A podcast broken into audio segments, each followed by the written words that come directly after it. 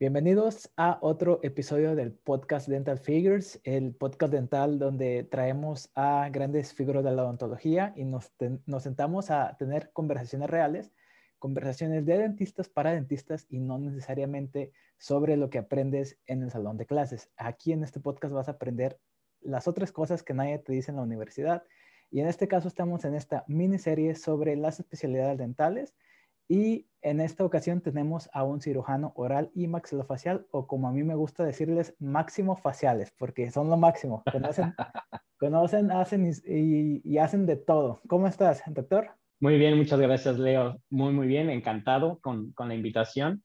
Este, y pues feliz, feliz de estar aquí y poder compartir con, contigo y con, con, todos tus suscriptores, este, pues un poco como dices de, de esta otra parte que no te enseñan en la escuela este, y que a veces sales a la vida real y te topas con, con todo eso, ¿no? Y, este, y qué padre que puedas tener oportunidad ahora con la tecnología de poder tener una visión más amplia, ¿no? De, de, todo ese mundo al que no, te, al que no, el que no ves en la, en la, facultad. Es correcto. Entonces, doctor, esta serie, de esta miniserie sobre especialidades eh, la he decidido realizar porque hay muchos estudiantes que me han preguntado, oye, ¿cómo sé si me conviene estudiar esto? ¿Tú qué me conviene este, especializarme? ¿O cómo sé si este es el verdadero llamado que yo tengo eh, en cuanto a en qué especializarme? Entonces, por favor, doctor Armando Orozco, ¿por qué no nos cuentas un poquito sobre quién eres tú? Para empezar, vamos empezando desde ahí.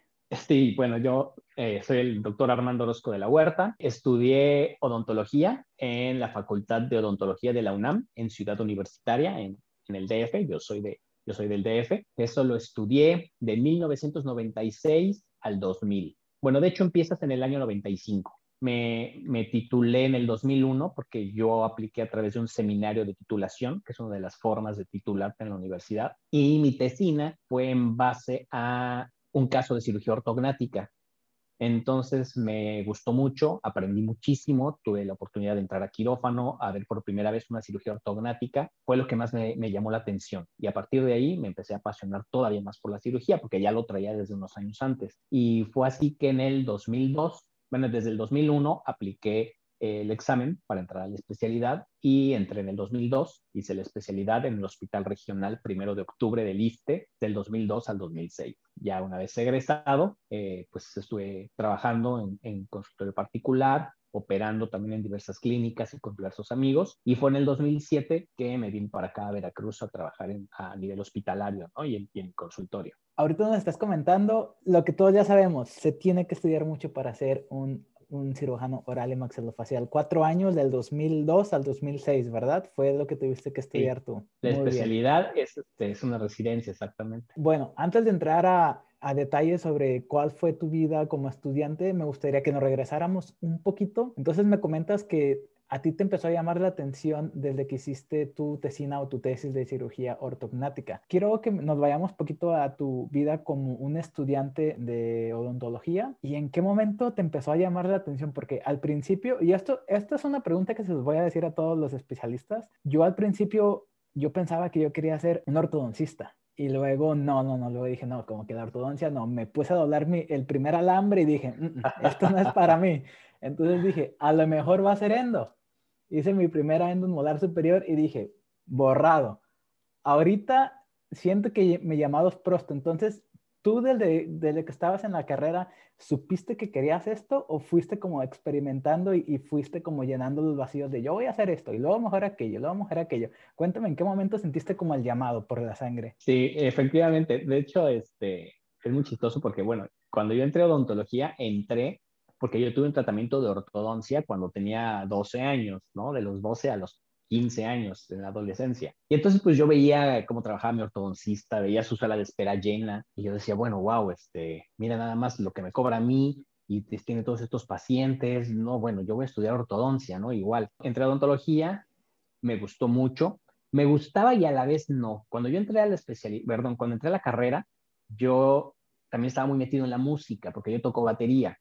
Entonces, ahí tenía esa dualidad porque como que me seguía llamando la música, pero también tenía esa vocecita que me decía, no, bueno, la música, este, ¿qué vas a hacer, no? Si no, si no pegas y eres un hit, pues, este, ¿de qué vas a vivir, no?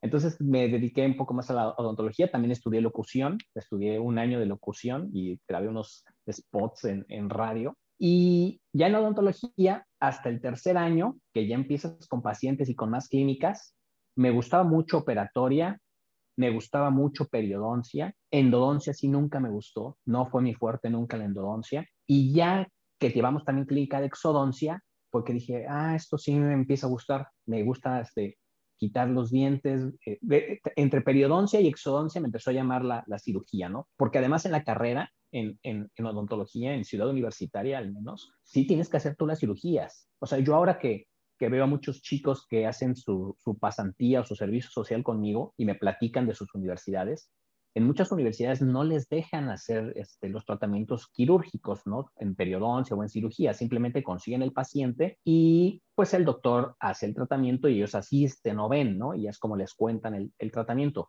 No, acá sí tienes tú que hacerlo. Nosotros hacíamos las gingivoplastías, hacíamos gingivectomías, curetajes abiertos, incluso íbamos a hacer este, colocación de injertos de hueso con membrana. Eh, claro, está ahí el, el, maestro y te está guiando y casi, casi te lleva de la mano, ¿no? y si ve que te atoras, pues ya tú te quitas y él lo termina haciendo. Pero la verdad es que sí trabajas mucho eso. Entonces me empezó a gustar demasiado en exodoncia y en periodoncia. Y al cuarto año, que ya llevas la materia y la clínica de cirugía oral, pues me terminó de gustar. Ahí fue donde me terminó de gustar. Eh, empecé a ir con, con nuestro maestro de cirugía a su consultorio, nos invitaba al hospital a ver cirugías y pues ya para el quinto año pues ya estaba yo decidido que quería hacer cirugía, ¿no? Entonces por eso fue que me incliné por hacer el seminario de titulación en el área de cirugía. Y ya con mis maestros del seminario de titulación, escogí el caso de cirugía ortognática. Ya ibas encaminado desde ese momento, ¿verdad? Sí, me gustó mucho, mucho. Entonces, doctor Armando, me gustaría, antes de, de, de vuelta, de, de entrar a, a profundizar un poquito en otros temas, cuéntanos cuál es un día normal en tu vida como especialista y cuáles son esos procedimientos dentales que no van a faltar en tu consulta semanalmente okay. para que la, las personas que estén interesadas en estudiar cirugía oral y maxilofacial más o menos tengan como una idea bien bien real sobre cuál es la vida de un cirujano oral y maxilofacial. Efectivamente, mira, ya una vez que egresas como cirujano maxilofacial, pues el campo de trabajo es amplio. Puedes dedicarte a tu consultorio. Aquí hay dos, dos, dos caminos, ¿no? O dos, dos ramas. Hay cirujanos maxilofaciales que al egresar tienen su consultorio y ellos mismos, además de hacer cirugía, hacen odontología. O sea, siguen haciendo profilaxis, este, resinas, coronas, eh, algunas endodoncias, básicamente, ¿no? Odontología general. Y el área de cirugía. Y habemos los que, como yo, ya no volvimos a hacer odontología. Eh, sería, bueno, yo desde mi punto de vista fue como que acabé odontología entré a la residencia y de verdad son cuatro años que es un mundo totalmente diferente a la odontología. Sí te, te apartas un poco porque es casi muy, un, un, área muy, muy médica y te olvidas un poco de los avances que hay en la, en la, odontología. Te encierras en el hospital. Entonces, cuando yo egresé, pues ya me había perdido un poco de lo que había avanzado en materiales y todo eso. Dije, no, no me voy a poner a retomar nuevamente eso. Y además ya me enfoqué en, cirugía, ¿no? Ya no quiero regresarme. Y entonces, habemos los que solo hacemos cirugía y habemos los que solo cirugía y odontología. En el consultorio, digamos, en la vida diaria, ¿qué hago? Eh, tengo la vida hospitalaria, que a mí yo siempre fue algo que busqué. Hay quien termina la especialidad y solo quiere dedicarse a su consultorio, a la práctica privada. Y lo que más se ve, pues sí, evidentemente, es cirugía bucal, terceros molares, eh, dientes retenidos, extracciones complicadas, algunas lesiones de, de, la mucosa, o sea, para biopsia, eh, resecciones de algunos quistes, eh, frenilectomías, tratamiento de disfunción de articulación, bichectomías, que ahora también anda muy de moda, aplicación de toxina botulínica para problemas de articulación temporomandibular. Sería básicamente lo que se hace en el consultorio en el área de cirugía bucal, ¿no? Obviamente te van a referir también pacientes de trauma para, para fracturas maxilares o fracturas mandibulares, la bipaladar hendido que se opera en el, en el, hospital, ¿no? A nivel privado, pues lo que más te, lo que más te ayuda es esto, ¿no? Terceros molares, dientes retenidos, implantes. Pero yo siempre busqué en la parte hospitalaria porque es un, eh, es un campo en donde ves cosas que luego no ves en la práctica privada, tienes más oportunidad de entrar a quirófano, ves casos un poco más complejos, en donde además tienes oportunidad de poderlos publicar. Entonces, siempre busqué eso y desde que yo terminé, pues desde, desde el 2006, estuve metiendo papeles para trabajar a nivel hospitalario y fue hasta 2007 que, que se dio la oportunidad. Entonces, en un día normal mío, tengo consulta por la mañana. La ventaja pues es que yo me programo. Si sé que en el hospital que voy en las tardes voy a tener un día pesado, a lo mejor ese día no me programo tanto en la mañana, me programo algunas consultas, algunas revisiones y ya en la tarde voy este, a alguna cirugía pesada que tengo en el hospital. Si no tengo tan pesado el hospital, pues en la mañana veo, sí, alguna cirugía de terceros molares, alguna bichectomía, alguna revisión de, paciente de disfunción de articulación o alguna programación para, para quirófano, ¿no? Pues, si hay algún paciente que necesita algo, a lo mejor una cirugía de Cadwell Look para senos maxilares y pues lo programando para quirófano. Así es mi día más o menos. Yo tengo que entrar al hospital a las 2 de la tarde y de las 2 de la tarde hasta las 8 de la noche, teóricamente, porque a veces puedo salir más tarde, estoy en el hospital. Híjole, entonces tienes, tienes un, un perfil, más bien un estilo de vida muy, muy variado. Y pues básicamente lo que me llama la atención es que estás sumamente ocupado. Me imagino que, que tus días son 10, 12 horas este, de lunes a viernes. Sí, y, sí, y sábados programo también, este, también cirugía en, en, mi consultorio, ¿no? Pero sí, este, en el hospital, este, ahí sí no tengo, tengo mi hora de entrada, pero no tenemos hora de, de salida, ¿no? en cualquier momento te llaman que hay alguna urgencia o ya estás a punto de salir y te avisan que llegó un paciente a urgencias. A lo mejor no lo vas a operar en ese momento, pero sí tienes que ir a valorarlo y programarle algunos estudios o algo para el día siguiente, ¿no? Entonces, sí, este... Entonces, te, atreverías, ¿te atreverías a mencionar o a, a decir que los cirujanos orales y maxilofaciales les tienen que dedicar no únicamente mucho tiempo a estudiar, sino mucho tiempo a la profesión? Pues depende mucho de, cada quien, ¿eh? La verdad es que yo hay, días que me la paso tranquilo en cuanto a que, te digo, a veces sí, eh, en la mañana puedo no tener ningún paciente, por ejemplo. Puede haber un, lunes a lo mejor que, no programé nada en el consultorio, este, y no voy ese día en la mañana al consultorio, solo voy en la tarde al hospital. Eh, hay días en el hospital que son tranquilos. Aquí la, de, la, la, la cuestión es que, por ejemplo, yo a nivel, aquí en mi hospital, yo como cirujano maxilofacial estoy solo, es decir, no es como el hospital en donde yo hice la residencia, donde yo hice la especialidad, que esos son hospitales escuela, donde hay yo soy un médico adscrito aquí en mi hospital, pero no tengo residentes. Y en cambio tengo compañeros míos que estudiaron conmigo que son médicos adscritos en hospitales escuela, donde tienen residentes. Entonces ahí la gran ventaja es que los residentes hacen muchas, hacen casi todo, ¿no? O sea, eh, en esos hospitales el médico adscrito pues únicamente está supervisando a los, a los residentes y los residentes pues son los que revisan a los pacientes, son los que operan, son los que suben a piso a ver a, a las urgencias o, o, hacer sus notas este, de, de, de, valoración, sus notas de indicaciones, todo eso. Ok, entendido. Muy, muy ocupados. Entonces, ahorita el estudiante que te está escuchando y dice, ok, cuatro años, los estudio, el estilo de vida de hospital y, clínica privada me llama la atención, pero yo aún estoy en la escuela dental. Entonces, ¿cuál crees tú que sería el perfil de el cirujano oral y maxilofacial? ¿Qué perfil tiene que tener el estudiante de odontología para saber que sí va a ser un buen cirujano oral y maxilofacial? Pues mira, es una pregunta un poco compleja, eh, porque creo que en cualquiera de las especialidades o en cualquiera de las áreas necesitas eh, estudiar algo que te inspire, ¿no? O sea, algo que te haga feliz, algo que en donde a lo mejor sin que te pagaran o en donde a lo mejor estuviera ocurriendo lo que estuviera ocurriendo alrededor, tú estés feliz ayudando a la gente, ¿no? Necesitas tener, tener primero esa, esa esa eh, aptitud o esa actitud también de, de, servicio, de ayudar a la gente, ¿no? Creo que eso sería algo, algo importante. El segundo punto sería, este, pues tampoco estar pensando que como cirujano maxilofacial a lo mejor este, vas a ser supermillonario, ¿no? Por ejemplo, o reconocidísimo. Puede ser que sí, claro, no digo que no, pero igual en cualquier otra área, ¿no? Ahí también depende mucho eh, de tus habilidades, cada quien se conoce. Eh, y hay quienes tienen mucha habilidad para, para negociar, para cerrar tratos, para las relaciones, y no necesariamente a lo mejor tuvieron las mejores calificaciones, ¿no? O tuvieron mención honorífica.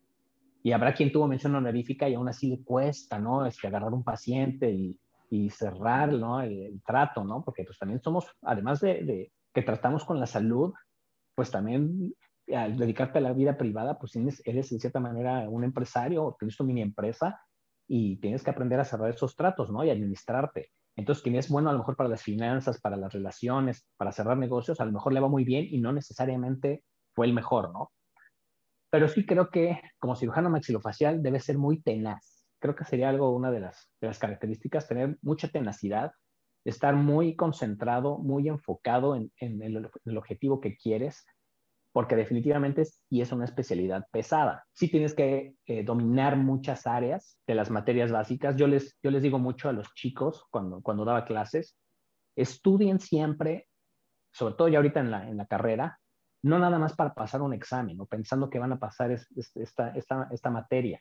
Estudien con la mente de que esto que están aprendiendo es lo que van a estar aplicando día con día.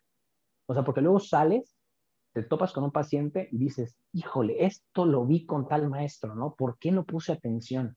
O híjole, esto, esto era, te acuerdas hasta la diapositiva, pero no te acuerdas de la información. Exacto, exacto. Cuando estás en el examen no te acuerdas, ¿no? Dices, eso venía en esta página, pero no me acuerdo bien qué decía. Pues igual, entonces, estudiar sabiendo que es algo que vas a aplicar día con día. Muchas veces, por ejemplo, materias pesadas como anatomía humana, fisiología, farmacología, que luego les cuesta mucho trabajo, y luego sales y les decía yo a mis alumnos, oye, este, a ver, ¿qué, ¿qué, aprendieron de farmacología? No, doctor, es que la verdad no nos dieron muy bien farmacología. Digo, pues es que es algo básico. ¿Qué le van a mandar al paciente? No, pues es que el doctor nos dijo que le diéramos amoxicilina y paracetamol. Le digo, pero no pueden aprenderse esa fórmula, porque si el paciente llega y les dice, soy alérgico a la penicilina, pues ya no le pueden dar amoxicilina. O si les dice, ya estuve con paracetamol y ya no me hace nada, ¿qué le van a dar? Entonces deben dominar toda esa gama de medicamentos, saber cómo actúa, qué interacciones tienen, todo. Entonces no estudiar nada más para pasar el examen o aprenderse la fórmula, ¿no? Siempre les he dicho, tengan en mente que esto que están estudiando es lo que van a estar aplicando día con día. No es como cuando estudiabas a mejor álgebra y veías el teorema de Pitágoras y, y decías, este, bueno, aquí quién sabe para qué me va a servir, ¿no? Este, a menos que te dediques a ingeniería y, y esas cosas. Pero aquí sí, en la carrera, todo lo que vas a estudiar lo vas a aplicar, definitivamente. Perfecto. Entonces, básicamente tiene que ser un estudiante que esté muy centrado y que entienda la importancia del conocimiento inclusive en las ciencias básicas. Sí, sí, sí, sí. Y mucho, muchos creen que este, a veces también es este, aguantar en la residencia, ¿no? Antes había la, creencia de que no, hombre, tú aguanta en la residencia porque la residencia es pesada. Y ya si entraste, pues aguanta, ¿no? Porque te van a, sí te van a regañar, va a ser pesado, son muchas noches sin dormir, pero este, si tú aguantas vas a salir y ya vas a tener el título de máximo. Pero no, no, es, no es así tan fácil, ¿no? Si debe ser tenaz, tener cierta disciplina, cierta organización, ser muy organizado, porque en la, en la residencia tienes que resolver muchas cosas al mismo tiempo y saber, saber priorizar qué es lo que tienes que definir primero, ¿no? Muy bien, perfecto. Ahora le vamos a dar la vuelta a esa pregunta. ¿Qué clase de perfil o qué clase de persona o estudiante no le recomiendas que se meta a esta especialidad? Híjole, ¿quién no debe estudiar máximo? Pues no sé, a lo mejor eh, es difícil porque muchos dicen, yo quiero, ¿no? Me van a cortar las alas, pero sí estar muy conscientes de que a alguien que le gusta, y hay muchas especialidades que te lo permiten, es, estar, eh, salir de fiesta con tus amigos o socializar en, las fiestas de tu familia, este, y a quien le gusta mucho eso, definitivamente no puedes estudiar cirugía porque sí en la carrera, este, perdón, en la especialidad, te olvidas completamente de tu vida. O sea, tu vida es el hospital, tu vida es la especialidad. Yo híjole, realmente veía a mis papás, creo que una hora o dos horas este, cada tres días, porque llegaba y llegaba a mi casa, literalmente comía y me dormía. Dormía, aprovechaba a dormir lo poco que podía para regresar al día siguiente al hospital, ¿no? Entonces te olvidas completamente de tu familia. Entonces, quien está muy, como muy apegado a su familia o necesita estar mucho con su familia, salir a fiestas o estar con sus amigos, todo esto, sí, no, no es alguien que pueda este, desempeñarse bien, ¿no? Estar concentrado completamente la verdad creo que sí se necesita, o, algo que te puede facilitar la especialidad es tener buena memoria. Yo sí siempre tuve buena memoria y creo que fue algo que me facilitó y de cierta manera me permitía eh, estudiar rápido y poderme dedicar a otras cosas, ¿no? Es decir, eh, podía aprenderme rápido los temas que se tenían que ver y entonces ya podía dedicarme a mis pacientes o dedicarme a, a buscar los artículos que necesitaba o ir a ver a mis pacientes que estaban internados, porque podía memorizar rápido los temas que me iban a preguntar. Entonces, si alguien que se le dificulta mucho aprenderse las cosas, sí le puede costar este trabajo. Este, y pues sí, la, la habilidad que en general todos los estudiantes de odontología tienen cierto grado de destreza manual, ¿no? De cierta habilidad con las manos, pues desde que preparas cavidades, has estallado de dientes y todo eso, tenemos la, la, habilidad y la fineza en las manos. Entonces, por ese lado, a lo mejor no nos preocupamos tanto, pero sí mucho en cuanto a la memoria, la organización de, y olvidarse un poco de la vida social. Quien le guste mucho dormir, si no es para ellos, es, es especialidad. Definitivamente no. Muy bien, eh, perfecto. Entonces, ahora ahorita, ahorita mencionaste un poquito sobre la vida del residente y a mí me genera mucha, mucha curiosidad porque tengo varios amigos que son ah, médicos y ellos hablan mucho sobre las rotaciones de residencia. No sé si es igual para, para los maxilofaciales, de que tienen que hacer hasta 36, 48 horas, inclusive duermen este, 3, 4 horas cada 24. Y, y número uno, lo primero que siempre me ha llamado la atención es, ¿qué no se preguntarán los encargados o qué no sabrán que la memoria, la capacidad cognitiva, la capacidad manual se ve severamente afectada cuando una persona está deprivada del sueño? Eso es lo que a mí siempre me ha llamado la atención. Claro. Porque a, mí me gusta ser una persona muy lógica. Entonces, antes de que nos cuentes todo eso, cuéntanos cómo es la vida de un, de un estudiante diagonal residente de maxilofacial. Sí, tienes toda la razón. Te voy a platicar cómo es la vida de un residente. Voy a concluir con lo que estabas tocando al principio. ¿Cómo es un día? Normalmente en la especialidad hay residentes de cuarto año, que les llamamos R4, residentes de tercer año, R3 de segundo y, de primer año. Los de primer año, pues son los de hasta abajo, en el nivel de jerarquías, y entonces, pues eres el que tiene que hacer todo. son los que los mandan por el desayuno. Te mandan por el desayuno, que, y pagas el desayuno. Están los que este, van por todo, eres el, el responsable de todo lo que ocurra. Entonces, hay guardias. Las guardias eh, normales son guardias ABC. ¿Qué significa una guardia ABC? Cuando estás con guardias ABC significa que vas un día de guardia y dos días no. Entonces, ¿qué significa? En la, en, ¿Por, diariamente ¿por un día te refieres a 24 horas? Sí, 24 horas, exactamente. Las guardias son de, de 24 horas. Entonces, si tú te toca la guardia A, pues todo ese día te vas a quedar. Entonces, las actividades empiezan a las 7 de la mañana. Entonces, todos tienen que llegar antes de las 7 de la mañana, todos los residentes. Hay residentes que no están en esos momentos porque algunos o se encuentran de vacaciones o están rotando en, en, otros hospitales, ¿no? Pero por lo general siempre hay uno de cada, de cada jerarquía, del R4, R3, R2 y R1, o dos de cada uno. Llegamos antes de las 7 de la mañana y a las 7 de la mañana en punto, todos los residentes van a piso, significa que suben a ver a los pacientes que están internados. Puede haber solamente un paciente, puede haber dos pacientes, tres, hasta diez pacientes internados que son de cirugía maxilofacial. Y el residente que estuvo de guardia, digamos que estamos hablando de un lunes, que llegamos todos a las 7 de la mañana, quien estuvo de guardia el domingo, tiene que presentar a los pacientes. ¿Qué significa presentar a los pacientes? Pues es que todos, residentes y médicos adscritos, suben a ver al paciente y el que estuvo de guardia va a describir cómo se encuentra el paciente. Entonces va, a relatar el paciente, se trata de un paciente masculino de 25 años de edad que fue operado de una fractura de órbita, ha estado evolucionando con dolor, este, tuvo edema. Hay todo, todo un protocolo para describir todo esto, ¿no? Cómo se encuentran sus laboratorios, se le realizó a lo mejor una tomografía este, de control o una radiografía de control para ver cómo estaba el material de, de osteosíntesis y describe todo sobre el paciente. Y los normalmente el que lo describe es el R1, el de primer, el de primer año. Y ya una vez que termina de presentar al paciente, eh, los demás residentes, de los de mayor jerarquía, junto con los adscritos, le empiezan a hacer preguntas. ¿Qué te preguntan? Pues te pueden preguntar cosas relacionadas con el caso. Eh, mencionanos la en este caso que fue una fractura de órbita, mencionanos la clasificación de fracturas, descríbenos la anatomía de la órbita, descríbenos el nervio este, óptico, eh, háblanos de complicaciones de la cirugía, háblanos de la técnica quirúrgica, qué medicamentos tiene el paciente, te los debes saber de memoria todos los medicamentos con los que está y te empiezan a preguntar farmacología de esos medicamentos. Te pueden preguntar lo que quieran relacionado a ese caso. Y si no sabes de algo, bueno, es válido decir no lo sé. A veces es mejor decir no sé qué están inventando, dices no lo sé. Y obviamente este, pues, te, van a, te van a dejar que lo estudies. Pero si en algún momento dado es días después te lo vuelven a preguntar y no lo sabes, pues sí te va a generar este, a lo mejor unas guardias no contempladas o fuera de tu, de tu esquema de, de guardias. Ahorita platico de eso.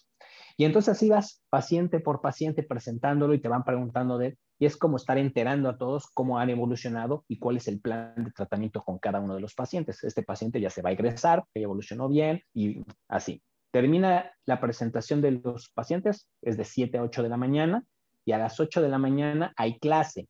Las clases ya están programadas anualmente, o sea, durante todo el año ya cada quien sabe qué clases va a haber. Y las clases los dan los mismos residentes. Entonces, claro, también están los médicos adscritos. Entonces, se dan clases de acuerdo a cada, a cada año. Por ejemplo, los residentes de primer año van a dar clases de anatomía, de fisiología, de farmacología. Los residentes de segundo, tercer año, pues ya van a hablar de cosas de trauma, cosas del labio paladar hendido, de clasificación de fracturas, de tumores, de reconstrucción de los maxilares. Los R4 pues ya presentan casos clínicos y hablan de los pacientes que se van a operar y ahí se hace pues todas las discusiones, la interacción de preguntas. Y eso es de 8 a 9 de la mañana. Y a las 9 de la mañana empieza la consulta. Entonces, cada médico adscrito, en este caso donde yo estaba en el hospital 1 de octubre, haría cuatro médicos adscritos y entre esos médicos se reparten los residentes.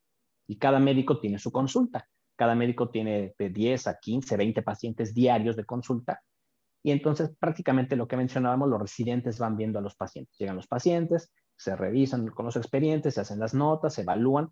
Los que les toca pasar a cirugía bucal, hay unos que están por mes haciendo cirugía bucal y esos residentes, que normalmente es un, R, un R3 con un R2, están operando la cirugía bucal, que se opera muchísimo. se operan, yo creo que más o menos unos 30 terceros molares diarios este, durante un mes que estás ahí en cirugía bucal.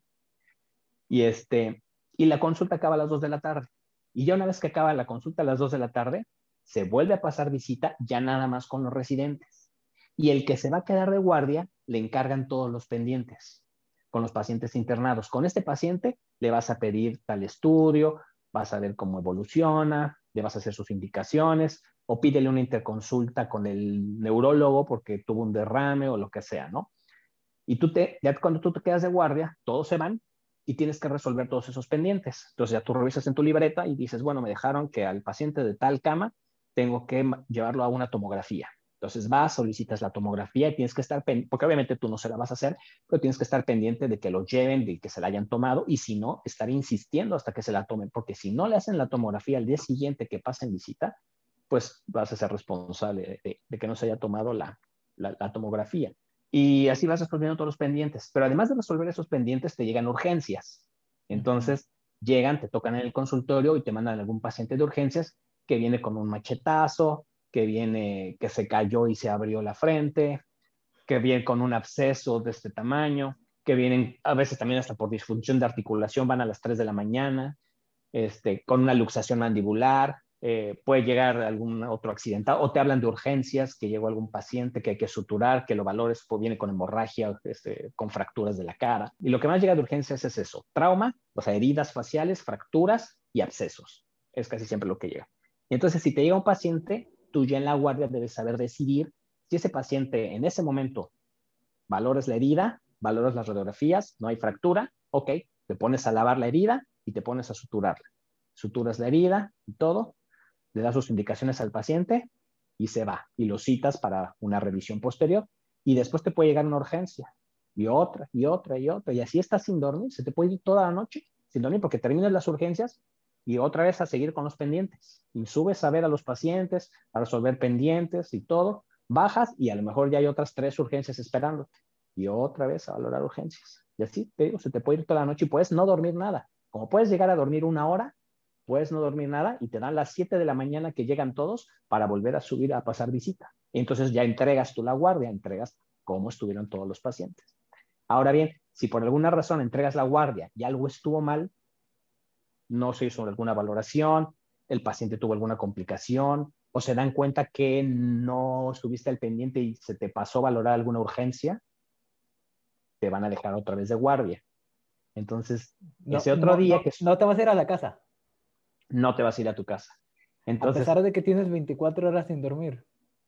Tienes 24 horas sin dormir y ese día, o, te preguntan algo que, no te supiste el día anterior que debiste haber estudiado y no te lo vuelves a saber, te dejan de guardia. Entonces, y obviamente, pues no te quedas a dormir, te tienes que quedar otra vez, pues a ver pacientes, porque vas a, alguien, le vas a ayudar al que ya estaba asignado para esa guardia.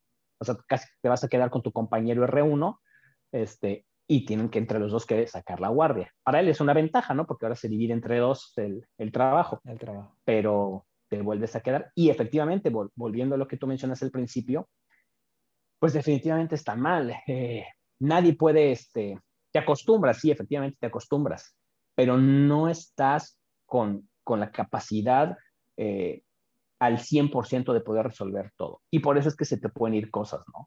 Este, entonces tienes que dar ese extra, es muy pesado dar ese extra cuando tienes que decidir, estás con un paciente, a mí me tocan muchas veces pacientes, este, donde tendrías que decidir si meterlo a quirófano o no y que puede estar en riesgo su vida y, y a lo mejor no tienes la concentración o la, o la, o la cabeza. sueño. Claro, claro, claro, claro. Sí, las, las primeras semanas es mortal. Se siente horrible que no puedes dormir. O sea, te quedas dormido parado. Literalmente estás parado y te quedas dormido. Pero mágicamente te acostumbras.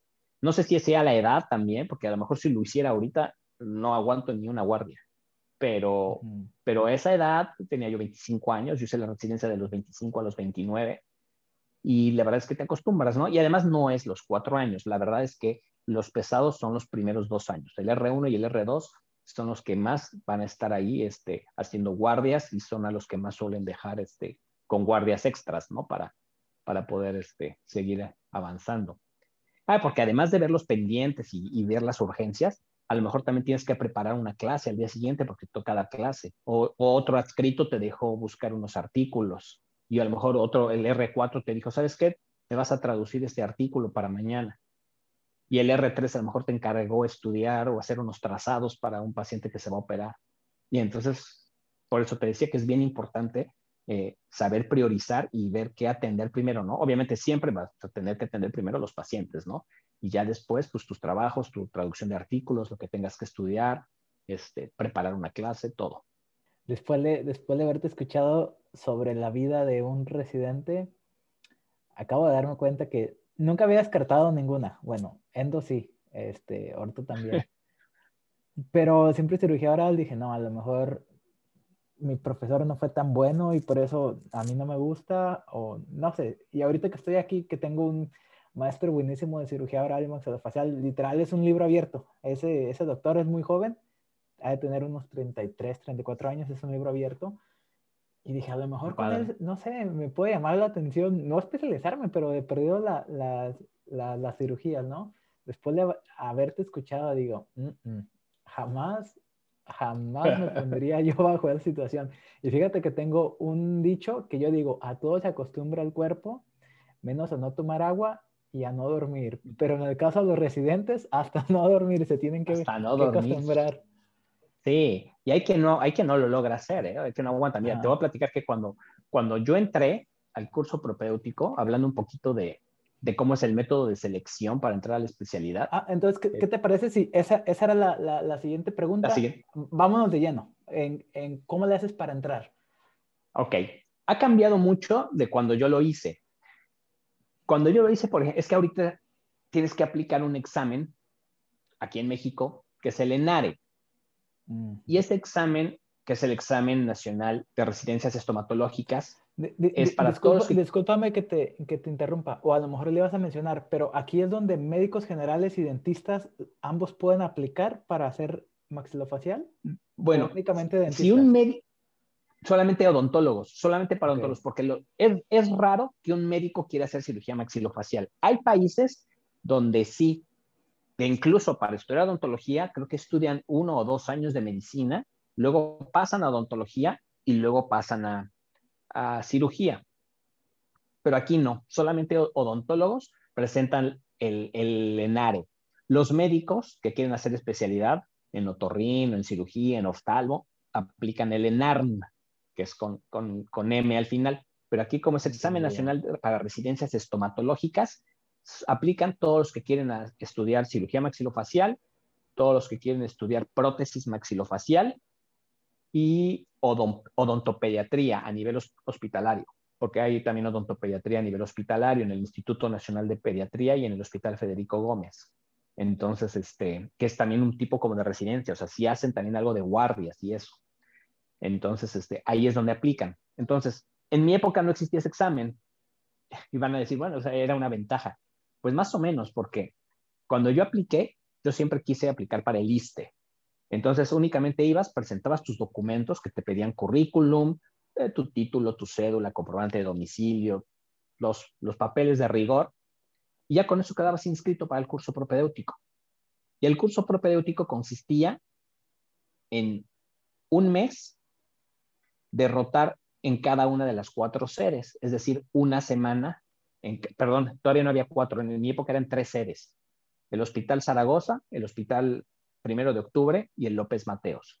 Entonces eran tres semanas, una semana en cada hospital, y en cada hospital, pues ibas y tomaban, te daban clases, o sea, había exposiciones por parte de los residentes, este, hacías, este, también tú preparabas clases, te hacían exámenes, había trabajos, prácticas, entrabas al quirófano, te, dejaban de guardia para que vieras cómo era. Y así ibas pasando por cada una de las sedes y al final de ese curso propéutico hacían una evaluación general y ya se juntaban todos los jefes de, cada servicio y escogían a los, a los de mejores calificaciones o a los que mejor se habían desempeñado. También estaba sometido a varias entrevistas y todo eso, ¿no? Había mucha presión, sobre todo para ver cómo respondías.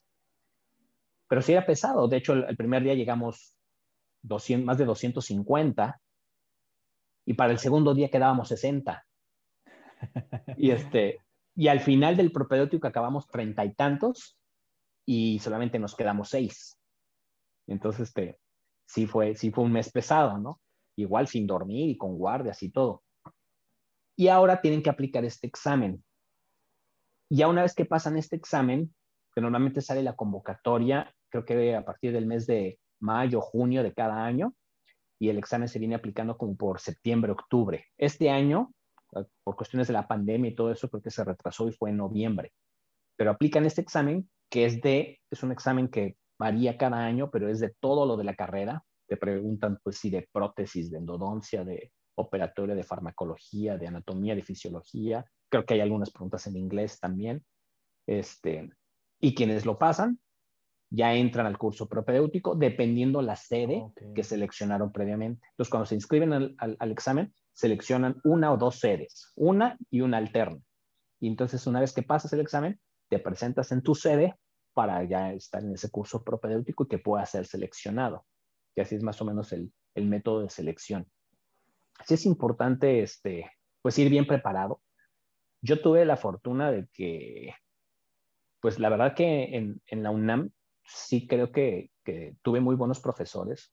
Cuando yo llegué al curso propedéutico de la especialidad, sí, yo veía los temas que exponían y todo, y yo, yo muchas de esas cosas las había visto en clase, o sea, sí iba muy bien preparado. Y mira que yo no, no fue que me matara estudiando, sí estudié algo, obviamente, un mes antes de entrar a la, al curso propedéutico, pero este, ya iba yo con mucha idea de cosas que había visto en la facultad. Entonces sí llevaba muy bien las bases para, para, la especialidad. Cuando llegué no se me hizo tan, tan complicado. Entre eso y que, bueno, si tenía yo buena memoria, ¿no? Y que, que tengo buena memoria, no, no, se me, no se me dificultó tanto. Oye, y de repente, ahorita me, me salió la duda, mm, entonces, hacen el ENARE, obtienen un puntaje bueno, suponiendo de alguien que, que es arriba del promedio. Con ese puntaje ellos pueden aplicar o pueden seleccionar una sede en la cual ellos van a competir contra otros aplicantes que eligieron esa misma sede. Entonces, mi pregunta es por cuestión de estrategia. Alguien que puede aplicar a la mejor sede o con mayor reputación puede jugar a la segura e irse a un lugar menos popular donde la competencia va a estar más baja. Sí, sí puede aplicarlo. Y de hecho eso varía año con año, ¿eh?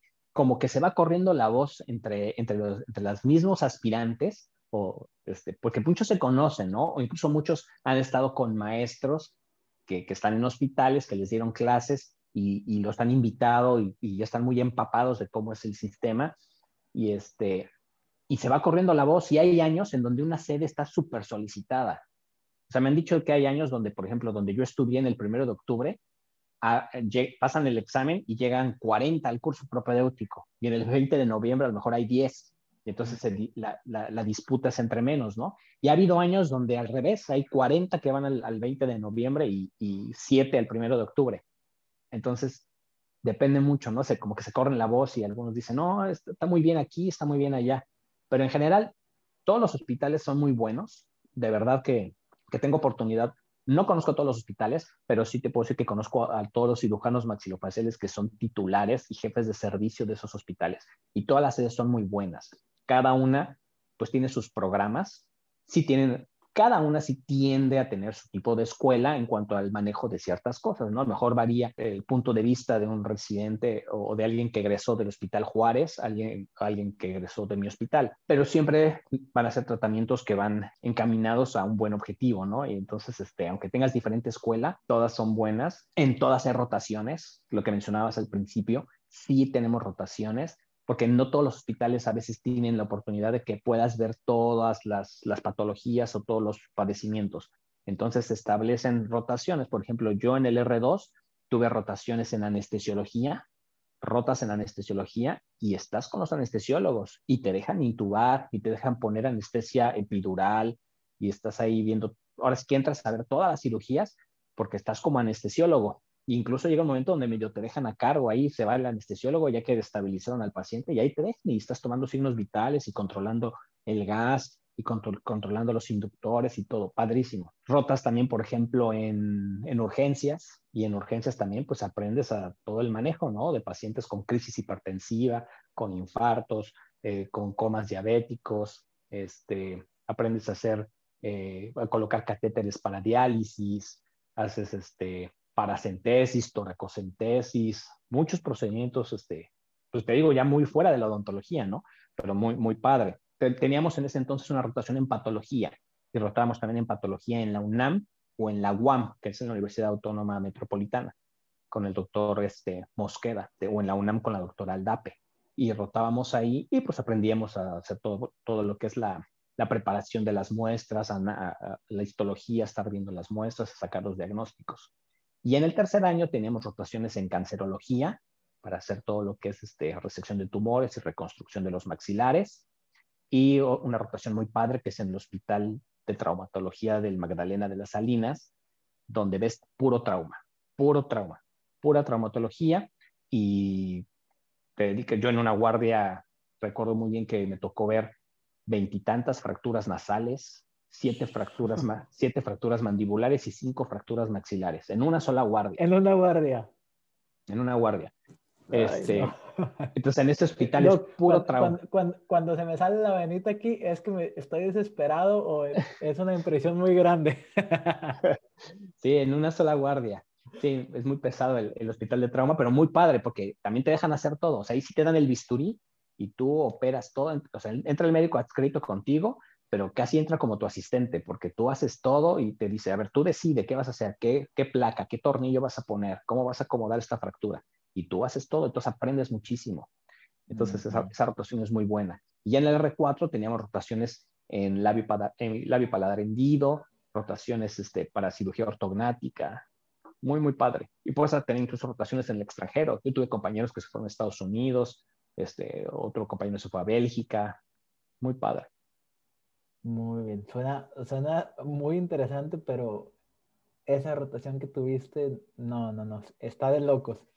Entonces, nada más, te, tendría dos preguntas. Eh, pues obviamente a estas alturas mencionaste con anterioridad que te ponían a traducir artículos. Inglés, no te voy a preguntar si se necesita inglés y porque se necesita. Ahorita ya, como dicen los, los americanos, es un must, must to have. Uh -huh. Pero ¿cuál es el nivel de inglés que, que necesitan? Pues sí, es un nivel, no digamos que es súper alto. Yo sí llegué con buen nivel, porque yo, yo afortunadamente aprendí a hablar inglés desde que iba en la primaria. Yo iba en la escuela bilingüe y aprendí inglés desde la primaria. entonces sí, yo siempre he hablado inglés, eh, pero sí, incluso algunas de las entrevistas las hacíamos en inglés. Eso sí desconozco si lo, sigan, si lo sigan haciendo, pero, por ejemplo, cuando, cuando yo estuve como jefe de residentes, este, a los que iban a hacer el curso propedéutico les hacíamos unas entrevistas en inglés para ver el nivel de inglés y más que nada pues el inglés técnico, ¿no? O sea, el inglés este, enfocado a, a, medicina o, o, al área odontológica. Este, y les hacemos preguntas en inglés. Y pues sí, la mayor parte de la literatura es en inglés, ¿no? Entonces, claro. pues sí, sí es importante. Quien no lo domina, o sea, sí puedes vibrarla, más ahora con los traductores y, y todo lo que hay, pero, pero sí te dificulta no es igual que lo puedas leer y entender a la primera. Otra carga, otra carga más. Sí, y por eso yo tenía un residente este, que no, no sabía mucho inglés y me daba los artículos, me decía, ¿qué dice ahí? Y ya lo leía yo y ya decía, no, pues dice que esto y esto y esto y esto. Pero, la, sí, sí es importante. La última pregunta con respecto a, a la escuela, o más bien a la especialidad. Te quitan el sueño, te quitan tu tiempo, no es que te quiten, ocupas tu tiempo libre, pero el sueño ese sí te lo quitan. Ya si, sí, eso sí. Si, si, alguien de aquí me está viendo y son encargados de decidir esto, yo pienso que les están quitando el sueño. No, no me importa que digan que soy un exagerado. ¿Cómo te mantienes? ¿Cómo te mantienes? ¿Ellos te, dan algún sustento económico o aparte de todo tienes que estar este, pues manteniéndote, pagando renta, eh, pagando comida de tu propio bolsillo porque es imposible trabajar cuando estás en la residencia. ¿Cómo, cómo le hacen en, el aspecto económico? Eh, sí, sí, tienes un, tienes un ingreso, una beca, es una beca realmente, la beca que, que tienen todos los residentes, y ahí sí es igual, lo seas residente de, por parte de, así que de especialidades odontológicas o de especialidades médicas, todos los residentes tienen una beca. Eh, y sí esa beca te ayuda eh, un poco así a mantenerte, a pagarte tus, tus, comidas, que de hecho en el hospital, tú como residente, tienes derecho, te dan, te dan tu gafete para poder comer ahí en el hospital. Entonces, si tú vives ahí en el hospital, tienes tus tres comidas aseguradas y tu colación, porque a las 12 de la noche está la colación y sin falta todos, hasta tenías programado una alarma y estuvieras haciendo lo que estuvieras haciendo, sonaba tu alarma y sabías que ya tenías que ir al comedor porque ya estaba la colación, ¿no? Y sí, te, dan, te daban a esa hora este, algún hot dog este, con tu café y tu pan o, este, o, algún, o algún caldito o algo te dan, pero es muy bueno. Pero en cuanto a comida, no tendrías que preocuparte. Claro, a veces este, pues el sabor no es tan bueno y eso, pero si quisieras solo comer ahí, lo puedes hacer. Y puedes desayunar, comer, cenar ahí en el hospital. Este, pero sí te dan esa beca y sí te puede alcanzar para comer, para compartir tu instrumental, que esa es otra cosa importante. ¿eh? Si necesitas el, pues el instrumental es caro, este, los libros son caros, si necesitas tener pues tu buena laptop, tu cámara y tener dinero para congresos, porque si en cualquier momento, eh, si un R4 te dice, tú eres R1 y te dice, ¿sabes qué? Me vas a acompañar a tal congreso en Brasil. Pues bueno, pues vamos al congreso en Brasil a ver cuánto cuesta, ¿no? Este, pero obviamente siempre los congresos, los viajes y todo eso son más económicos para los residentes, ¿no? Nunca el costo es igual que para alguien que ya egresó o que no pertenece a la especialidad. Entonces, cuando eres residente o estudiante, te cuestan más barato, pero pues aún así el viaje, los hoteles, comidas fuera, pues es un gasto fuerte. Pero tienes que estar preparado para eso, para el instrumental, que tú tienes que tener tu propio instrumental. Entonces, sí, sí, pero sí, la beca te ayuda, la beca te ayuda pues a comprarte algunas cosas este, y, y a mantenerte, ¿no? Los, hay estudiantes extranjeros este, para los que puedan ver este, este, este video o escuchar este, este podcast en cuanto a los extranjeros, sí tienen cierta, cierta prioridad en cuanto a que puede ser más fácil que, que, les, asignen un lugar o un lugar extra dentro de la residencia, quienes suelen venir a lo mejor de a veces, yo conocí residentes que venían de Ecuador, de Venezuela, de Colombia, de Panamá, y todos ellos este, tenían casi su lugar asegurado porque ahí sí ellos no les dan beca. Incluso ellos pagan, ellos sí tienen que pagar. Entonces, este, para alguien extranjero sí puede ser caro porque pues, además de pagar a la institución o al gobierno, pues sí tiene que pagarse su renta, este, sus comidas y su ropa y todo. Muy bien, entonces para esas personas yo creo que sería mejor que investigaran en sus propios países de orígenes, ¿verdad? Sí, pero fíjate que aún así tengo muchos, tengo algunos seguidores eh, en, Instagram que me preguntan mucho y muchos son extranjeros, muchos son este, de Ecuador, de Argentina, de Chile, de Venezuela, de Panamá, y me preguntan, de El Salvador, y me preguntan, oiga, Doc, quiero ir a estudiar allá, ¿cómo le hago? ¿Qué es? Y pues ya les doy el contacto de la página y para que investiguen todo el proceso para, para estudiantes extranjeros, ¿no? Porque le, este, el nivel, el nivel de, de, la especialidad en México es muy bueno. O sea, a nivel Latinoamérica es muy, muy bueno. Es de los mejores. Entendido. Muy bien, perfecto. Doc, usualmente aquí es donde, es donde termino, o más bien ya recorrimos todas las, las preguntas que, que tenía, pero me han salido dos dudas. La número uno, quiero que me des tu opinión sobre, sobre los diplomados. Okay. Y, te, y, te, lo digo porque yo conozco, al menos de donde yo soy originario, no quiero poner este, etiquetas ni nombres ni nada, pero he visto esa tendencia muy, muy grande en ortodoncia.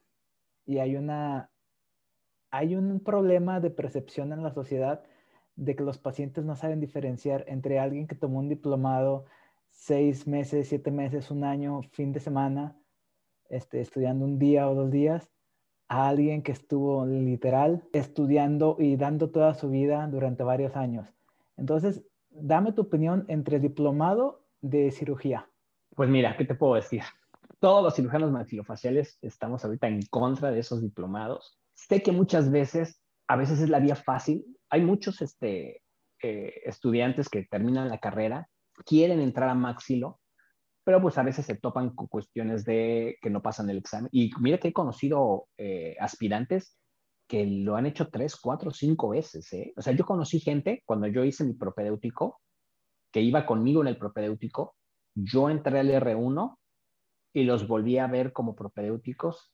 Luego ya era yo R2 y los volví a ver que hicieron el propedéutico. Era yo R3. O sea, terminé el especial y los seguía viendo que estaban haciendo el, examen para, y el propedéutico para, para entrar a la especialidad. Entonces muchos se desesperan, ya no quieren. Otros, este, pues ven, no dudo, si hay muchos que tienen habilidades, este, se les facilita hacer extracción, este, le encuentran el, la forma y se van a estudiar diplomados.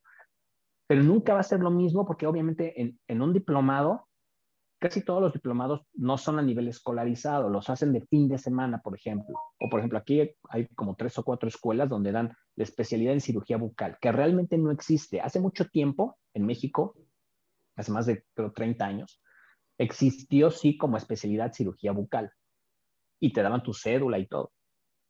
Pero después cuando se formó la Asociación Mexicana de Cirugía Bucal y Maxilofacial y el Consejo Mexicano de Cirugía Bucal y Maxilofacial absorbieron la cirugía bucal. Es decir, la cirugía bucal forma parte de la cirugía maxilofacial, ¿no? Entonces, ya no se permite que alguien diga, soy cirujano bucal, porque tienes que ser cirujano maxilofacial para poder hacer cirugía bucal. ¿Por qué no cerramos tanto a eso? Porque muchos dicen, ay, ¿por qué no quieren que hagamos terceros molares?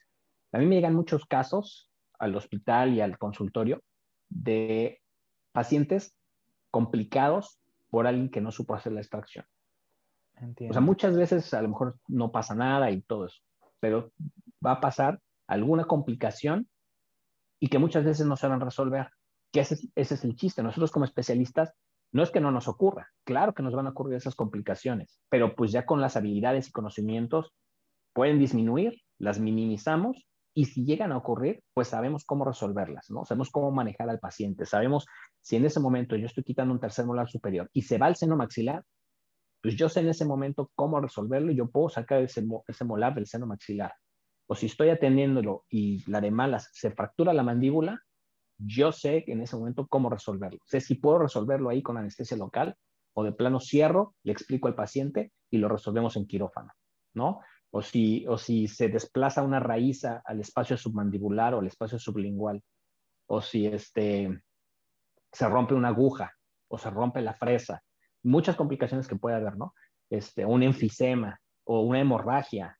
Entonces, este, sabemos cómo, cómo hacerlo. Imagínate, yo te hablaba de, de cuánto hacemos de cirugía bucal y, más o menos en un mes estamos viendo, estamos, cuando rotas en cirugía bucal, estás operando, imagínate, de lunes a viernes, eh, en un día de consulta, estás operando más o menos veintitantos, treinta terceros molares.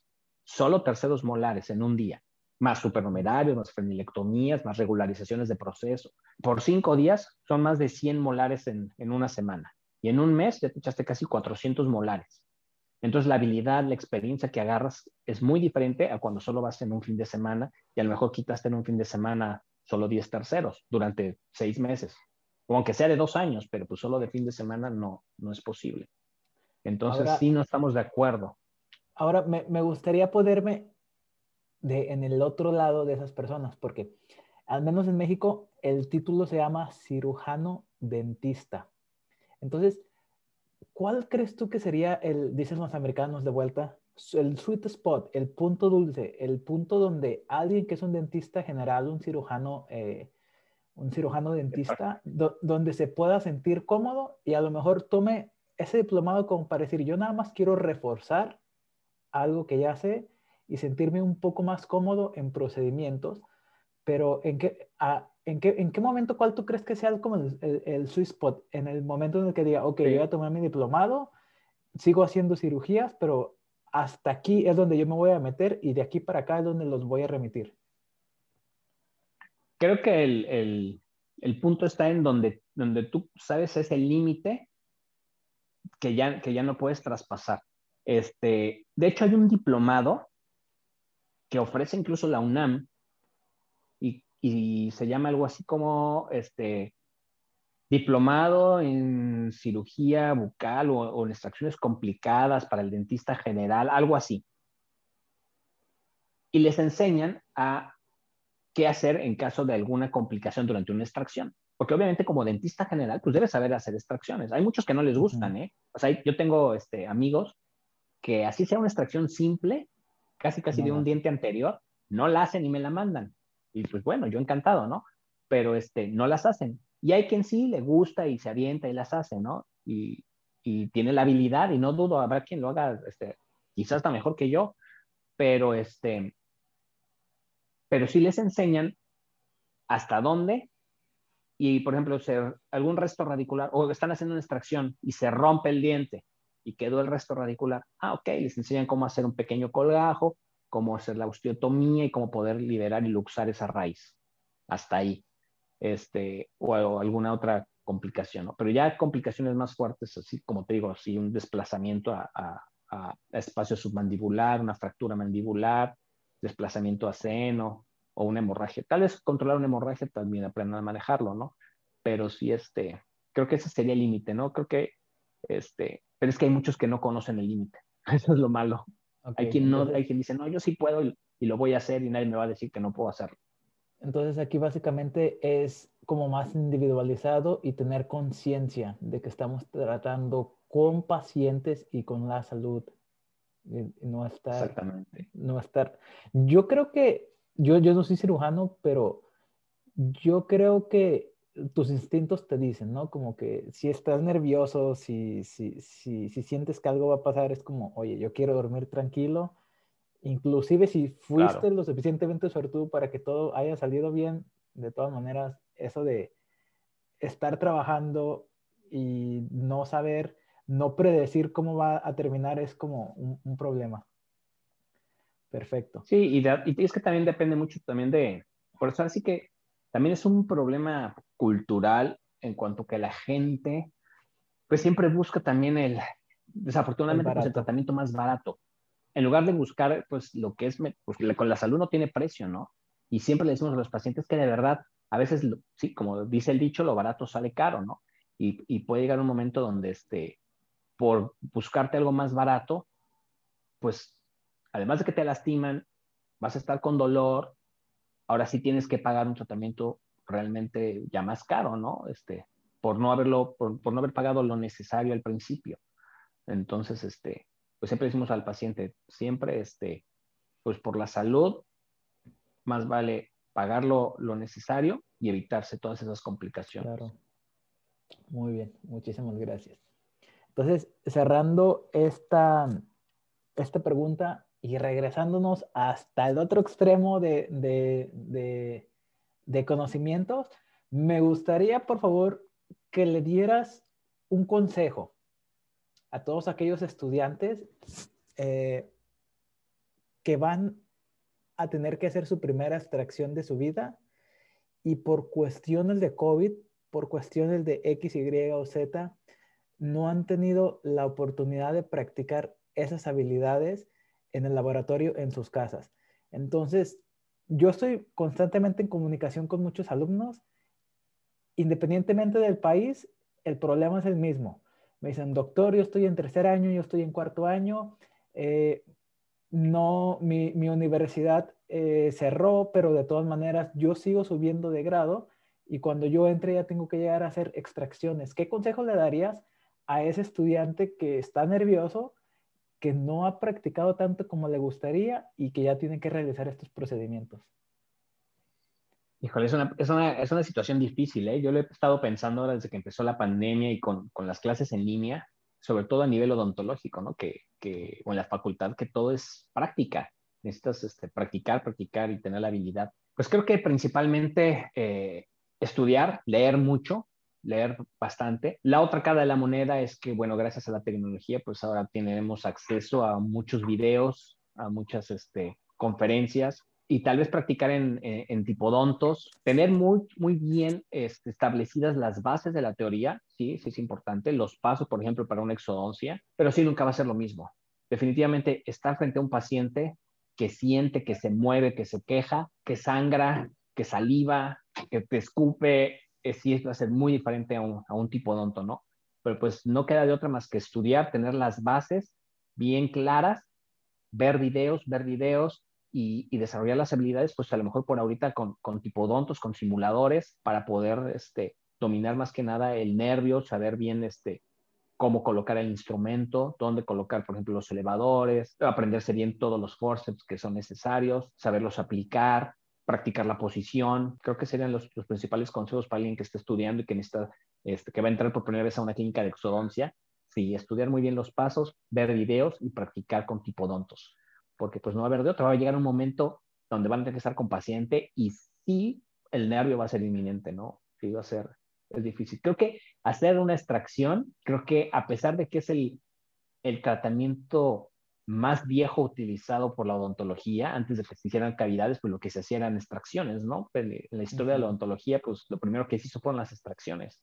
Entonces, a pesar de que es el, el principal o de los primeros tratamientos, que es la exodoncia, creo que es de los que más temor te da en, cuando llegas a, la clínica a hacer tu primera extracción, porque sabes que, que, vas a quitar un órgano, ¿no? A un ser vivo que va a sangrar, que sí puede haber otras complicaciones muy diferentes a cuando solo haces una cavidad, ¿no? Creo que sí, la primera exodoncia es, este, es crucial para, para definir cómo vas a hacer las demás, pero sí, este, y tal vez escoger bien al paciente, ¿no? Tal vez otro, otro mm. tipo, otra recomendación sería pues no escojan la primera exodoncia un, un diente eh, que ya está fracturado o muy débil este, con endodoncia.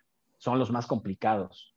escojan un diente que no tenga endodoncia, que no se vea con una hipercementosis, que la extracción sea indicada a lo mejor por otra cuestión que no sea la destrucción este, coronaria, ¿no? Que a lo mejor tenga enfermedad periodontal muy severa o algo, y pues a lo mejor puede ser más sencillo, nada más luxarlo un poco y extraerlo y te va dando la confianza, ¿no? Porque hay quienes llegan, me acuerdo cuando yo cuando daba clases y llegaban este, con casos bien complicados, ¿no? yo les decía, no, ¿por qué traes este caso para para, para, la primera extracción? Sí, para primera extracción. Llegaban con restos radiculares bien complicados, que de esos que, que, se, que los tocas y se están deshaciendo y se va quedando la raíz, que además tienen endodoncia y ya no se les ve ni el ligamento periodontal, que están adosados totalmente a hueso. Y yo decía, ¿por qué traes este? Si este casi ni es de extracción, este es casi de cirugía. Y sí, había muchos que empezaban, decían, a ver, vamos a hacer la exodoncia. Y yo ya desde lo que había decía, este va para cirugía.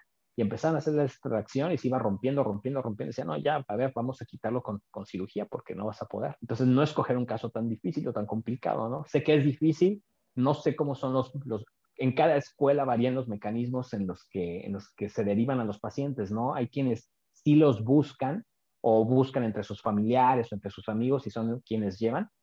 Y a veces como en la facultad, por ejemplo, yo en la facultad de odontología tenemos esa, esa bendición, esa facilidad de que está la clínica de admisión donde llegan muchos pacientes, muchos pacientes y te los, o sea, casi estás tú en clínica y te llegan los pacientes solitos, ¿no? Y pues ya ahí si no lo pudiste escoger, pero bueno, tratar de que sea un caso sencillo la primera extracción. Perfecto, tiene, tiene mucho sentido lo que dices y pues esperemos que, que puedan, que puedan tener una, unas primeras extracciones eh, pues fáciles dentro de lo que cabe. Luego, luego escogen también, o a lo mejor no extracción tan complicada, pero pacientes que sistémicamente están complicados, ¿no? O sea, llega y dice, sí, es mi abuelita, doctor. Y ya la empezamos a interrogar y toma anticoagulantes. Le digo, no, pues no podemos hacer la extracción con anticoagulantes. O diabéticos no controlados, ¿no? Y trae 300 de glucosa. Le digo, no, no podemos hacer esa extracción. Entonces, este, se ve fácil, sí está fácil, pero puede haber otras complicaciones. Que se controle, que tome sus medicamentos, que traiga sus laboratorios, o sea, todo eso, ¿no? Perfecto. Entonces, aquí lo tienen, amigos. Un consejo de un maxilofacial sobre cómo hacer tu primera extracción. Muy bien. Entonces, ah, pues ya nada más para finalizar, doctor, ¿qué consejo le darías o qué consejo a ti te hubiera escuchado que te hubieran dado cuando estabas en la carrera de odontología sobre estudiar eh, cirugía oral y maxilofacial? ¿Qué consejo te hubiera dado que te hubieran, que, que te hubiera gustado que te hubieran dado cuando estabas a la mitad de la residencia sobre lo mismo, sobre ser un cirujano oral. ¿Y qué consejo te hubiera dado que, que te hubiera gustado que te hubieran dado recién cuando te graduaste? Ok.